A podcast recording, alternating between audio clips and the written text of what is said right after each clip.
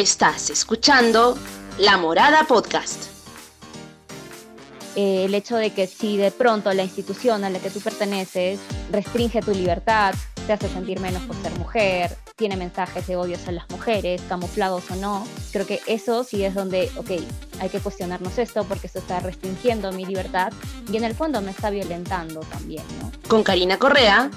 Y lo ves que, o sea, del lado más violento y más feo que existe cuando ves a gente que te impone una interpretación de un texto sagrado. O sea, de decir, no, ni leas, yo te voy a decir lo que es. No, ni hablar, o sea, así no es. Y Lucía Vidal.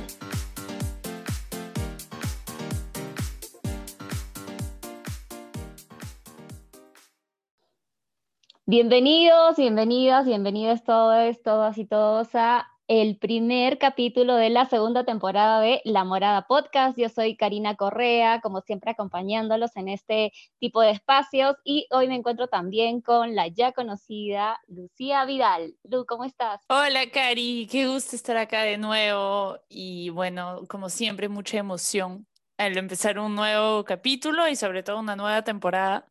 Creo que la primera temporada fue muy intensa en términos de de contenido, de emociones y obviamente invitadas de lujo. Y bueno, creo que vamos a seguir así para la nueva temporada, explorando en el maravilloso mundo del feminismo. Sí, hemos disfrutado cada uno de los capítulos de la primera temporada y estamos seguras que también vamos a disfrutar mucho cada una de las conversaciones con nuestras invitadas en esta segunda temporada. Bien, entonces de esta manera damos inicio al primer capítulo de la segunda temporada de La Morada Podcast y el tema que nos reúne hoy es un tema bastante interesante y además también bastante controversial, porque incluso dentro del mismo movimiento feminista hay como distintas posiciones. Entonces hoy vamos a hablar de feminismo y religión, cómo es que estas dos conviven, ¿Es posible la convivencia entre el feminismo la religión? Todas estas cosas que nos preguntamos, ¿no? Y las posturas religiosas y toda la relación que existe entre ambas. Hemos invitado a una amiga mía que creo que siempre le gusta que diga que es nicaragüense. Entonces, bienvenida a Carol Sano Canales. Bienvenida, Carol. Gracias por estar acá. Sí, bueno, muchas gracias muchachas por haberme invitado. Estoy súper contenta de estar aquí con ustedes porque también Estuve escuchando varios capítulos de la primera temporada y, me gustó mucho, así que feliz de estar acá. Bueno, quizás esa es mi primera característica, como dijo Luz, soy de Nicaragua y vivo en Francia. Sí, soy parte de, un grupo, algo muy pequeño que, hemos creado para, para, hacer esta misma reflexión ¿no? de la que vamos a hablar hoy, que el tema del feminismo y la fe, pensando en la fe un poco más allá de las religiones, ¿verdad? También. Tengo 29 años, soy comunicadora y trabajo también en el mundo de la solidaridad internacional. Feminista desde hace muchos años, pero igual el tipo de feminista que se acuerda de ese momento en que empezó a llamarse a sí misma así. Y católica desde hace muchos años más, porque pues fue algo inculcado eh, en la familia, ¿verdad? Así que bueno, creo que eso puede servir como introducción. Genial, Carol, bienvenida. De verdad nos gusta muchísimo tenerte en el programa hoy y estoy segura que toda la conversación que salga de, en este espacio va a ser bastante interesante también. Y empezamos con uno de los puntos que habíamos considerado para conversar sobre feminismo, religión, es eh, justamente sobre la fe. Tu fe en la lucha feminista. Pues en realidad no ha sido algo muy fácil para comenzar, digamos. Em, yo eh, considerándome pues por un lado católica y por otro lado feminista, siempre vivía como con una culpa, como que sintiendo que no era lo suficientemente buena católica y no era lo suficientemente buena feminista. Y ni siquiera sabía explicar por qué. Fíjate que a mí nadie nunca me dijo que era una mala católica o una mala feminista, pero el escuchar como tantos mensajes de odio que hay a veces, ¿verdad? Y lo digo así porque pues creo que a veces hay mensajes violentos de cualquier lado. Yo vivía como en esa crisis existencial, de decir como no soy ni uno ni lo otro y por ende también me estoy fallando a mí misma porque me siento, eh, era como demasiado parte de mí y a la misma vez, no sé, algo me decía que no podía hacer las dos cosas. Y fíjate que eso me, me provocaba a mí también reacciones violentas, o sea, tenía ganas como de insultarlos a todos, a todas por un lado, por el otro, y porque me sentía atacada, constantemente atacada por todos lados. Y bueno, un día se me ocurrió, en vez de, en vez de tener reacciones violentas, se me ocurrió buscar a ver si habían más mujeres que se sentían como yo. Y resulta que sí, que hubieron eh, varias eh, muchachas pues que conocía de diferentes lugares que se sumaron y se nos ocurrió hacer espacios para precisamente encontrar estos argumentos, para decir si se puede hacer las dos cosas, ¿no? Y si se pueden hermanar, así como os decía. Y desde que empezamos a hacer como esas reuniones, empezamos a tener invitadas de, eh, no sé, ponerle monjas, ya sabes, o otras mujeres que pueden hablar de, otros temas. Eh, nos empezamos a dar cuenta que en el caso por lo menos del catolicismo, que está basado en el cristianismo, en realidad sí tenía muchas en común, dependiendo de cómo lo veas, ¿verdad? Pero en la forma en la que yo lo veía, mi, mi forma de ser católica era seguir a, a, Jesús, ¿no? Y Jesús era para mí un revoltoso que andaba haciendo, diciendo las cosas que tenían que ser justas, que le hablaba a las mujeres en un tiempo en el que no era bien visto hablar un hombre con una mujer, que como que trae la dignidad de regreso a los humanos. Entonces yo dije como, pues no es tan contradictorio, ¿me entendés? Porque las mujeres, el feminismo está buscando al final la justicia, reivindicar la dignidad de las mujeres, y se supone que eso fue lo que vino a hacer Jesús también, no solo con las mujeres, sino con todas las personas y contra todo tipo de opresión. Entonces, em, nada, pues me, fuimos, me fui metiendo en ese viaje y me fui dándome cuenta también que existen ya esfuerzos dentro de la misma Iglesia Católica, que existe la teología feminista, que, sí, que existe la hermenéutica feminista, que es la interpretación de la Biblia desde una visión feminista. Y entonces dije, ay, me sentí un alivio, dije como, sí se puede, pues, y no es en realidad tan contradictorio como yo misma me lo creé escuchando cosas o viendo en las redes sociales. Es muy interesante tu testimonio porque de hecho me parece bien importante que cuando hablas de justamente cómo lograste hermanar a los, a los dos lados, fue por, digamos, el, lo que más nos une hoy en la lucha es la sororidad. Fuiste a buscar gente que en el fondo sentía lo mismo que tú.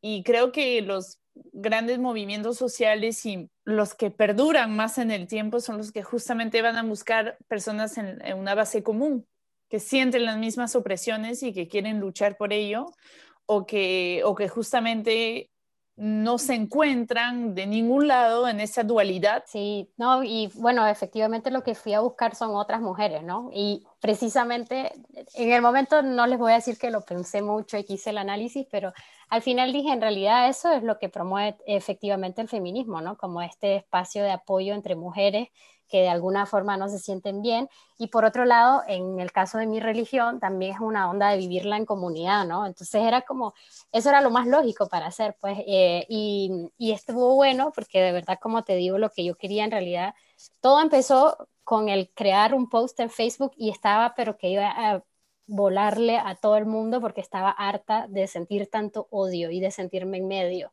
Y al final resultó esto, esto así y me parece súper bueno porque Fíjense que tenía una amiga, tengo una amiga, que la invité un día y me y dijo algo que a mí me, me, chocó mucho y me entristeció mucho. Ella dijo, eh, siento que no hay espacio en el feminismo para mí. Y me, me, pegó mucho porque yo dije como, ay, este no es el feminismo que yo he conocido hasta ahora, ¿no? Porque efectivamente, pues yo me he sentido parte, aunque sí me limitado a mí misma en muchas ocasiones en mejor no digo que soy tal cosa, mejor me callo, que no se vayan a dar cuenta. Y el hecho de que yo pueda hablarlo así libremente como lo estoy haciendo con ustedes, en realidad es bastante reciente, pues. Y en el caso de ella, ella se iba como del otro lado, ¿no? Se refugió en su propia iglesia, dijo, yo respeto a las mujeres, soy una mujer independiente, quiero que todas las mujeres se empoderen, pero yo no soy feminista porque no quepo ahí.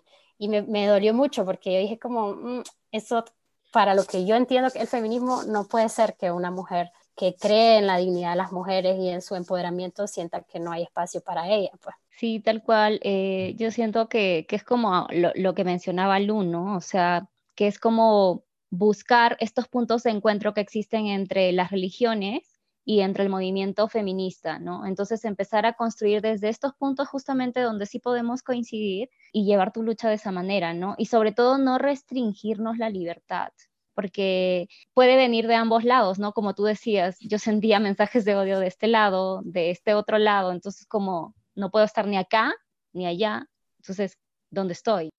Y es justamente eso algo que no busca el feminismo.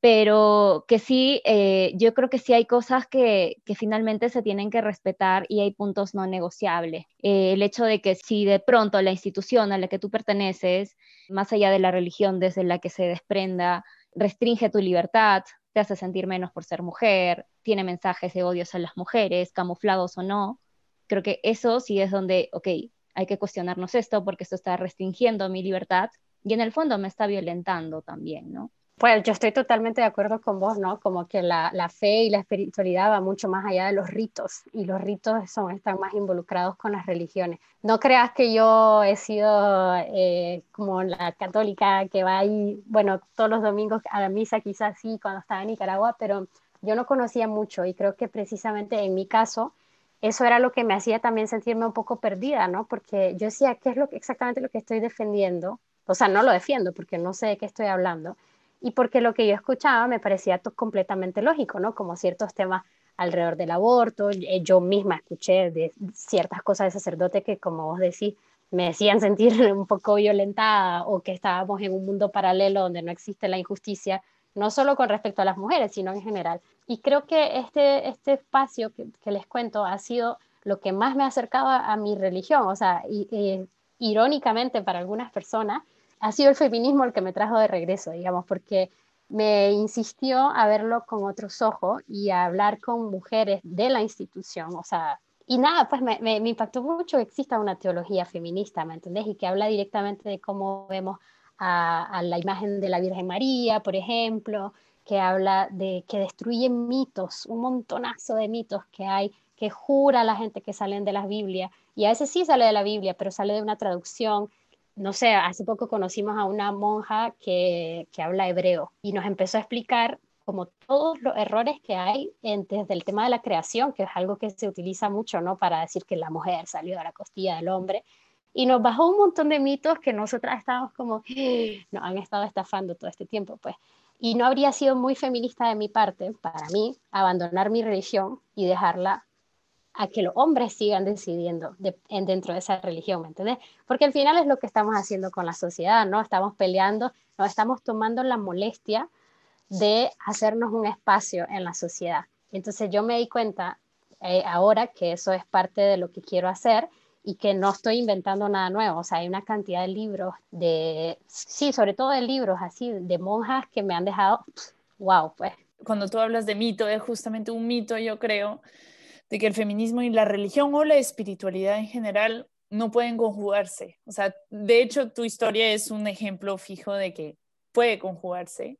Y es más, cuando hablas de teología feminista, o sea, hay miles de ejemplos, quizás son invisibilizados o quizás no salen a la luz porque también hay ese, esa cosa que tienes que sentirte bien en lo que haces y, y, quizás es todo un camino para al final poder ser, digamos, una feminista que, que saca su, lo que lee, que habla de esas cosas y que, y que pone un puño firme en la mesa diciendo, no, no lo voy a dejar como tú dices a los hombres que sean los únicos protagonistas de, de lo que yo quiero hacer y yo, de lo que yo quiero para mi vida.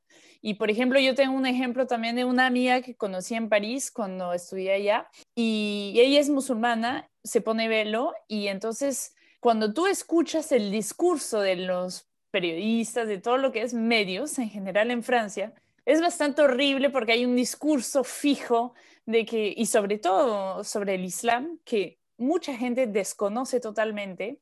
Y hay teología feminista en el Islam, como hay en la religión católica y seguro habrá en muchas religiones. Y, justamente mi amiga me conversaba de todo eso y con ella descubrí cosas que yo no conocía y que, y en el fondo yo decía, pucha, es lo más feminista que podemos hacer. Es conversar de lo que nos diferencia para justamente encontrar lugares donde sí nos encontramos porque ambas somos mujeres y ambas luchamos para que ella sea igual que yo y ella para que yo sea igual que ella. Entonces, yo creo que también se reflexiona como comunidad en el feminismo. Y lo que tú decías, que me parece sumamente importante que yo siendo, yo creo, agnóstica, es que para mí la religión y el tema de la espiritualidad debe ser un tema muy personal. Tal religión o tal persona no va a definir cómo yo voy a interpretar, por ejemplo, ese texto. Y lo ves que, o sea, del lado más violento y más feo que existe, cuando ves a gente que te impone una interpretación de un texto sagrado y ves tanto, digamos, tanta violencia de un lado como del otro. Y hoy en día creo que justamente hay que darle de nuevo el poder a la gente de creer en lo que ellos leen. O sea, de decir, no, ni leas, yo te voy a decir lo que es. No, ni hablar. O sea, así no es. Es una práctica y es de verdad un, un, un proceso personal, como tú lo decías en el fondo, Carol. Creo que mencionaste una palabra que es muy importante, que es el tema de, la, de lo que está invisibilizado. O sea, justo en estos grupos ponerle que existe esto, este tema de la interpretación de la Biblia desde una óptica feminista, resulta, yo que era una católica considerablemente perezosa y que nunca había leído la Biblia, sino que iba, como vos decís, a escuchar a que alguien me la cuente y sorpresa, son todos hombres los que siempre la cuentan, resulta que en la misma Biblia hay un montón de de mujeres también, ¿me entiendes? Y mujeres eh, interesantes, mujeres que lograron cosas, mujeres, ponerle en los discípulos, ¿verdad? Se habla de los discípulos de Jesús. Y resulta que en la, en la Biblia se habla también de las mujeres que le seguían y que hacían lo mismo que hacían los discípulos, pero ellas no son consideradas discípulas como ellos, ¿me entiendes? Entonces te hace hacerte algunas preguntas. ¿Quién contó la historia? ¿En cuántas traducciones ha pasado esto? ¿Me entendés? Porque también depende de efectivamente quién la está contando y además la está interpretando otro hombre que no necesariamente es un hombre opresor, ¿verdad? Pero no es lo mismo, pues no tenemos esta tal vez necesidad de ser reconocidas también, ¿no? De encontrar a, un personaje, de reconocerlo. Y yo justo he conocido ahora también monjas que son, que tienen doctorados en estos temas, que para poder empezar a hacer un doctorado también tuvieron una pequeña batalla que librar en esa época, ¿me entiendes? Y no son muy viejitas, pero si era como incluso las mismas mujeres, las mismas monjas, hacerse espacio en el mundo estudioso de la, de la Biblia, ¿no? Entonces, en mi caso, pues que como vos decís, efectivamente, entonces, pues tuve una crianza privilegiada, digamos, en, eh, el, alrededor de la religión y nunca sentí que que fuera contradictorio. Yo creo que eso es precisamente lo que, lo que pasa mucho, pues la invisibilización desde la Biblia misma hasta lo que se está haciendo hoy en día y también esa, esa forma de verlo desde el punto de vista de los hombres. Ahorita estoy justo leyendo un libro también de una monja que decía que Dios no es hombre, o sea, Jesús era hombre porque era una persona, pero Dios no lo era, Dios era todo. Y si era todo, entonces también es mujer.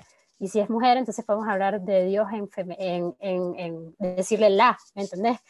Entonces eso es como, oh, wow, y en realidad efectivamente, ¿quién me dijo que Dios era hombre? Ya sabes, no sí, es un padre, pero si vos no te llevas bien con tu padre, vos lo puedes ver como tu madre. Y si no, tenés no te llevas bien con tu padre y con tu madre, pues lo ves como el pajarito que pasó por ahí, ¿me entendés? Y eso debería de ser suficiente. Sí, de, hecho, eh, justo hace rato que te escuchaba, pensaba en, en, la imagen esta de Dios que siempre nos han vendido a través de, de las instituciones religiosas y este Dios opresor que siempre te está como chequeando, a ver, oye, ya, ah, pecaste, y tantas listas de pecados que tenemos y tantas cosas que, se nos restringen, y sobre todo a las mujeres, ¿no? Entonces, creo que si, si realmente conociéramos la historia tal cual es, si realmente se nos permitiera conocerla y si nos cuestionáramos también, ¿no? Porque el, el, cuestionarte ya es un ejercicio bastante personal, ¿no? Es como, ok, todo esto que me está diciendo esta persona que está parada frente mío, ¿es realmente cierto? ¿Realmente un Dios que me ama me castigaría de esta forma? ¿Realmente eh, se espera esto de mí porque soy mujer, no? Después de tantos años que han pasado y de tantos años desde que se ha escrito la Biblia, entonces es como, como este ejercicio de cuestionarnos, ¿no? Y no solo con la religión, con muchas otras cosas también, ¿no? De todas maneras, creo que tu historia es bastante inspiradora, para mí lo es. De hecho, hay una frase que dijiste que me parece súper potente, ¿no? Yo decido luchar así desde el feminismo, no les voy a dejar como que ellos sigan dirigiendo esto y esto que, que tú asumes que es tu lucha también. Y que sobre todo se hace de manera bastante libre. Y creo que eso es, ¿no? El feminismo justamente busca darnos las herramientas, ayudarnos a construir este proceso de empoderamiento y de libertad para justamente poder decidir en libertad cómo construir nuestra vida, ¿no? Y eh, siguiendo con los puntos centro de, de, esta conversación, hay algo que es bastante controversial y que de hecho mencionaste en algún momento. El tema del aborto es un tema bastante cuestionable, ¿no? Hay distintas posiciones desde quienes eh, hablan en relación a, a, su fe, a su espiritualidad, a su pertenencia a alguna institución religiosa, eh, desde, incluso dentro del, del mismo movimiento feminista. Entonces, hay diversas posturas, pero sobre todo eh, nos encontramos con personas que se oponen y que sacan de plano el tema de Dios dice que esto es pecado, ¿no? Entonces, cuéntanos un poco de, de esta postura que tú tienes en relación al tema de, del aborto. Bueno, yo creo que definitivamente el aborto es el, el tema, ¿no? Como de repente hay muchas personas, eh, no sé, católicas que odian a las feministas, no saben ni por qué, y el tema es el aborto, pues todo es estar como en contra del aborto. Yo creo que el tema del aborto es el, lo, lo, que lo hace tan agresivo, digamos, o hostil la, conversación, es que es cuando no se toma con la complejidad que realmente tiene este tema. Y lo hablo de los dos lados, porque, bueno, yo sé que no es necesariamente un estatuto del feminismo, pero sí he visto algunos mensajes en el que se deshumaniza un montón al feto eh, y a los niños y cosas, y, o sea, al, al feto, pues, en general. Y yo creo que eso es delicado cuando, sobre todo en culturas latinoamericanas, donde los niños a veces tienen nombre antes de nacer, pues. Entonces, si vos venís y le decís a una persona, no, tu feto no es nada, es súper violento, pues, y, y, dudo mucho que vas a convencer a alguien que piense como vos, teniendo ese tipo de enfoque. Y de la misma forma, he visto discursos del lado eh, católico en el que simplemente es como, no, no hay que matar niños. Y no esa complejidad de, de qué está pasando, o sea, por qué necesitamos tomar este tipo de decisión, eh, qué está llevando a esta, a esta discusión. Y yo creo que para mí ese es el, el, mayor problema y la razón por la que no hay diálogo, porque no se complejiza el tema como se debería. Hoy justo estaba escuchando a una chica que hablaba sobre ese tema y que decía, si Jesús estuviera acá y una mujer le dice quiere abortar, se pondría de rodillas y le preguntaría por qué y probablemente le acompañaría desde el amor, ¿no? No desde el odio, no diciéndole como, ah, asesina de niños y no sé qué. Probablemente no lo haría así y tener 80 mil textos bíblicos que te confirman que Jesús nunca jugó a alguien así. Capaz el, en el Antiguo Testamento, ¿verdad? En la idea del Dios malo, no sé qué, pero Jesús era buena onda y Jesús estaba ahí preguntándole a la gente qué le pasaba, perdonando de antemano y pidiéndole a los demás que no juzguen. Entonces, yo creo que por un lado, pues estamos, desde la parte religiosa, creo que estamos perdiendo el enfoque ese del amor, ¿no? Y de pensar, de ir a preguntar qué pasa, por qué tienes la necesidad de hacer esto. Y más allá de eso, creo también que, eh, ponele que Dios nos hizo libres, la verdad, pues nos hizo libres para que tomemos nuestras propias decisiones y tengamos nuestra propia relación con Él. La religión debería ser algo muy personal. Y tus cuentas, para mí, desde mi punto de vista, tus cuentas con Dios también. Y yo no soy quien para juzgar a una mujer, no soy quien para prohibirle algo. No, ¿me entendés? Y, sobre todo cuando hay algún tema complejo, pues estamos hablando de que por lo menos en Nicaragua ningún tipo de aborto es permitido, o sea, no, ni siquiera el aborto terapéutico, si a las niñas son obligadas a parir también, entonces, nada, yo creo que, que es un tema muy complejo que deberíamos de, realmente de poder tener la capacidad de hablarlo desde esa complejidad pero sobre todo lo que les digo, pues yo siento que el Estado es laico y, como, y por ende tiene que actuar como tal y la iglesia en vez de promover lo que quiere hacer, más bien está ahuyentando a mucha gente, porque efectivamente yo estuve en una misa en la que el padre decía, hay que luchar contra el aborto. Y qué fuerte esa frase, porque detrás de eso puede haber mucho y puede haber incluso violencia contra las mujeres, ¿me entendés? Entonces, si vos no lo hablas con la complejidad y lo decís así nomás, bueno, estás fomentando el mismo, la misma violencia y nunca va a haber un diálogo. Pero yo creo que el Estado es laico y que las personas son libres. Y eso desde la misma creación de Dios, todos somos libres y que cada quien tiene sus cuentas con Dios y sabe lo que está pasando. Y incluso el tema de defender la vida también es, muy, es más complejo que eso, pues el eh, defender la vida de quién, cuándo, quiénes somos nosotros para decidir por la otra persona cuando ni siquiera sos vos misma que lo estás viviendo. Pues, o sea, yo por lo menos no, no puedo ponerme en esa posición de juzgar o de pretender decidir por alguien más. Tengo mis creencias y yo no tengo, no le siento que le deba a nadie, pero a nadie, a nadie, a nadie. y mis decisiones serán mis decisiones como las decisiones de las demás serán sus decisiones. Creo que de esto último rescato lo que dice es hablar desde el amor, ¿no? Desde, desde todos lados, tratar de empatizar, de entender por qué y no ver al aborto como un acto aislado, sino justamente hacernos las preguntas, ¿por qué está pasando esto? ¿Qué hay detrás de todo esto? No es simplemente que se me antojó abortar y como se te antoja comprar un caramelo y vas a la tienda y lo compras. No es así, es mucho más complejo, ¿no? En, en el caso de Perú, te cuento, este año 767 niñas menores de 14 años fueron obligadas a continuar con embarazos producto de violación.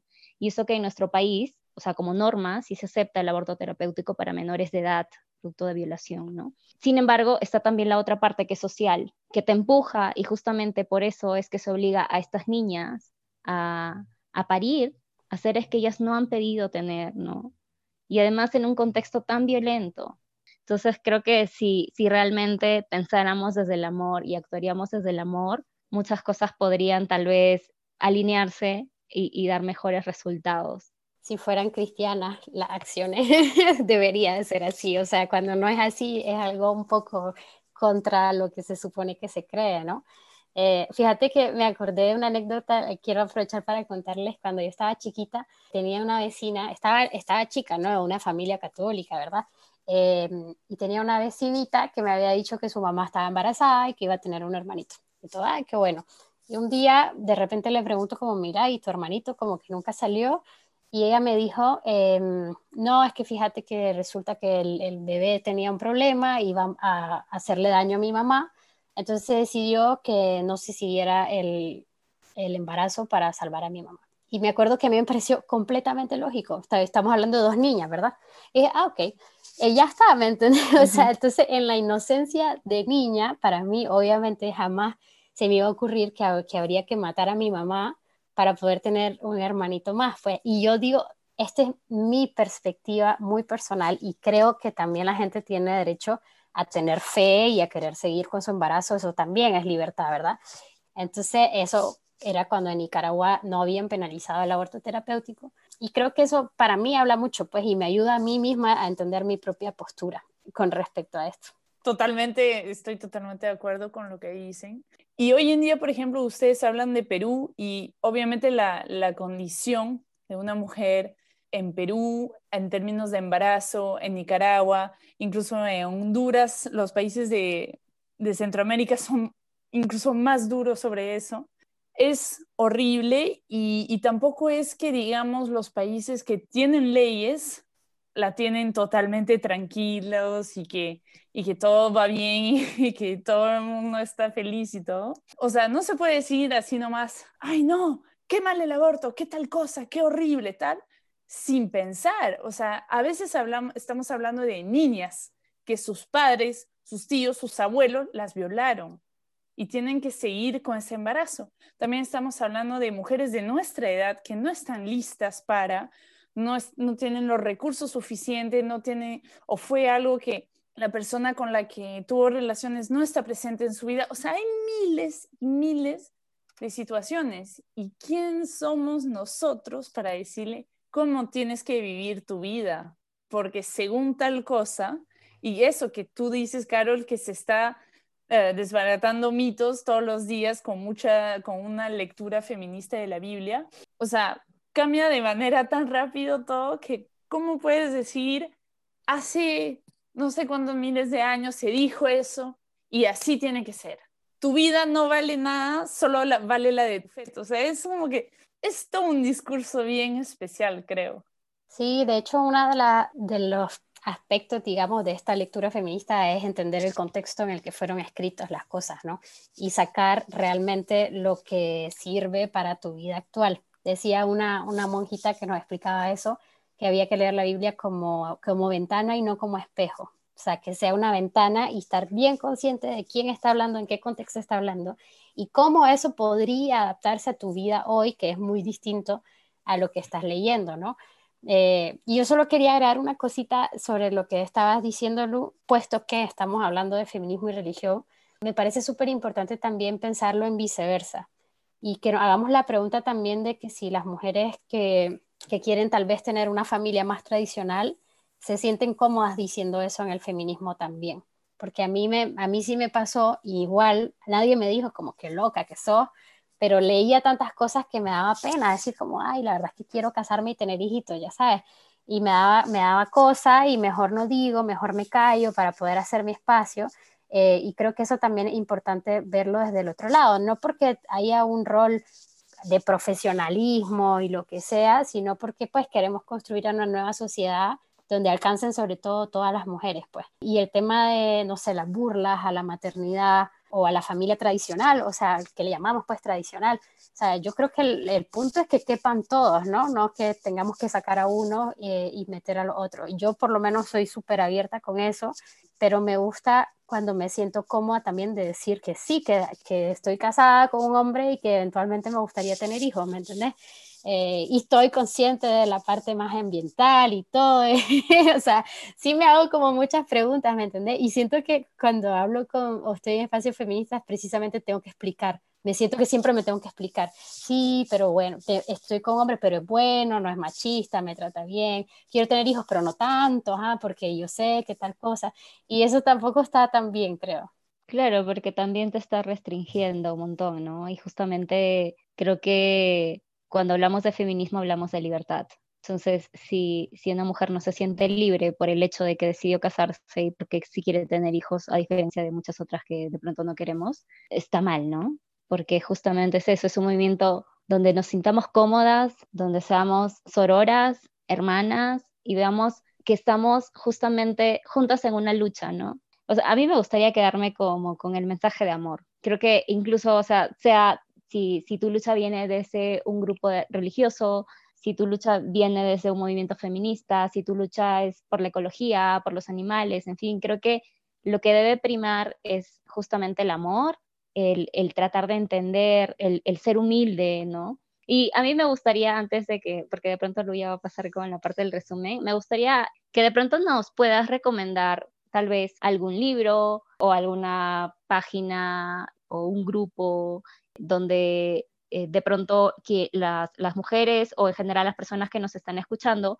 de pronto puedan leer un poco más sobre feminismo y religión. De pronto hay mujeres que como tú en algún momento te hiciste esta pregunta de, ok, ¿dónde estoy? ¿No? Me siento así. De pronto también se están sintiendo así en este momento y quizá les pueda ayudar alguna recomendación. Sí, bueno, desde ya invitar a, quien, a la que quiera a sumarse al grupo Feminismo con Fe. Tenemos un grupo en Facebook, aunque en realidad no lo usamos tanto en Facebook, sino que nos reunimos eh, los sábados para tener precisamente un momento como de reflexión. Esa sería quizás la primera invitación y la que a mí me haría más feliz. Y de ahí el libro que se me ocurre más rápido, porque es el que estoy leyendo y el que me ha explotado un poco la cabeza, eh, se llama La que es de Elizabeth Johnson. En inglés se llama She Who Is y precisamente cuando dice la que es se refiere a Dios, ¿no? Como es un libro que trata de, esta idea de, hablar de Dios en femenino y como básicamente justifica por qué sí podemos y debemos hablar eh, de Dios en femenino y tiene la introducción de la teología feminista eh, de la liberación, entonces para mí ha sido súper completo como empezar por ahí y se los recomiendo, la que es de Elizabeth Johnson. Y hay muchos más en el grupo también de Facebook, de repente si quieren también hay más eh, libros, videos y incluso películas también que hemos estado viendo como para acompañar la, la plática. Sí, de hecho me parece, mm, y creo que justamente tenemos que crear mucho más espacio como el, el tuyo, como el nuestro, como un montón, para justamente crear esas conversaciones que, que van justamente generar reflexión, generar conciencia, generar amor, porque en el fondo eso es lo, más importante. Y, yo quiero mm, sacar de toda esta conversación que muchas mujeres quizás sienten que están fallando a sí mismas, no tengan esa sensación, tienen que, que justamente, digamos, cuestionar y reflexionar sobre eso porque ahí en la, en la naturaleza hay un millón de mujeres que quizás se preguntan lo mismo, que están listas en aceptarlas porque en el fondo no les importa si son católicas, ateas, judías, no sé, poco importa porque no tenemos que dejar que los hombres sean los únicos protagonistas de la espiritualidad. Como cuando se dice que la mujer tiene que reivindicar un espacio en el espacio público, en el discurso político, en, el, en los lugares donde se deciden las cosas tenemos que hacerlo también en la religión, en la espiritualidad, porque tenemos que trabajar. Y el hecho de que tú digas que hay mujeres que trabajan la teología feminista o la, o la interpretación de los textos sagrados por mujeres y sobre todo feministas, me parece, wow, alucinante. Y yo ya quiero ver la Biblia feminista y quiero leer esto. Y aunque no me sienta católica me va a interesar mucho porque comparto el hecho de tener el mismo sexo que la persona que lo escribió. Y quiero saber un poco cómo piensa, cómo reflexiona para justamente romper los prejuicios y los mitos que yo también puedo tener y sobre todo como en el tema del aborto y justamente crear ese diálogo que necesitamos pero sobre todo lo que me gustó tu frase, dos frases me, me encantaron que dijiste, fue, la primera es, Jesús era buena onda, y eso para mí es muy interesante. Y también dijiste que Dios además nos hizo libre. Entonces, creo que justamente eso y le añades un poquito de amor y un poquito de solidaridad y un poquito de comprensión y tienes una receta que puede ser bien chévere. Gracias, Lu. Sí, creo que ya, ya Lu resumió todo, toda la conversación que hemos tenido. Y Carol, te agradecemos muchísimo. De verdad que a mí, por lo menos, me has dejado como con, con varios puntos por reflexionar. Y te agradecemos también por verte de la morada, por habernos acompañado hoy, haber eh, conversado con nosotras sobre este tema que nos parece muy importante. Sí, de hecho, gracias, Carol nos explotas la mente. Solo quería decir que, que, cabe destacar que yo no me sentía tan segura para hablar de este tema hasta que me empecé a reunir con un montón de mujeres eh, regularmente. Así que nada más dejar ese mensaje también para si alguien más en otro tema se siente también perdido, es un buen primer paso buscar a otras mujeres o personas pues que, que capaz se sienten igual. Muchas gracias a ustedes muchachas. Esto ya es un gran esfuerzo para crear puentes. Así que gracias por eso. Sí, de todas maneras, Carol, nos ha parecido muy, muy interesante y además de, importante este tema. Y nada, muchas gracias por, por estar con nosotras en este espacio. Yo soy Karina. Yo soy Lucía. Y esto fue La Morada Podcast.